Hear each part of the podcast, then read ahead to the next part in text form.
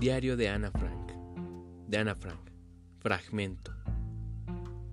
Cuando alguien acaba de venir de fuera, con el viento entre la ropa y el frío en el rostro, querría esconder la cabeza debajo de las sábanas para no poder pensar en el momento en que nos sea dado volver a oler el aire pero como no me está permitido esconder la cabeza debajo de sábanas, sino que al contrario, debo mantenerla firme y erguida, mis pensamientos vuelven a la cabeza una y otra vez, innumerables veces.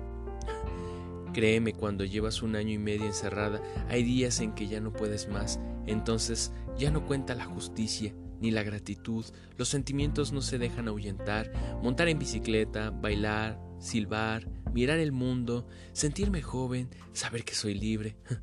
Eso es lo que anhelo y sin embargo no puedo dejarme ser, no puedo dejar que se me note.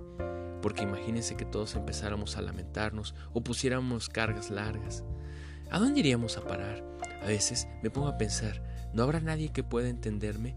que pueda ver más allá de actitud, más allá del ser o no ser judío y verme a mí, solo a esta chica de 14 años que tiene que inmensa necesidad de divertirse un rato despreocupadamente?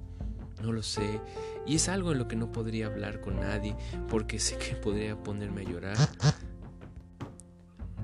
El llanto es capaz de proporcionar alivio, pero tiene que haber alguien con quien llorar.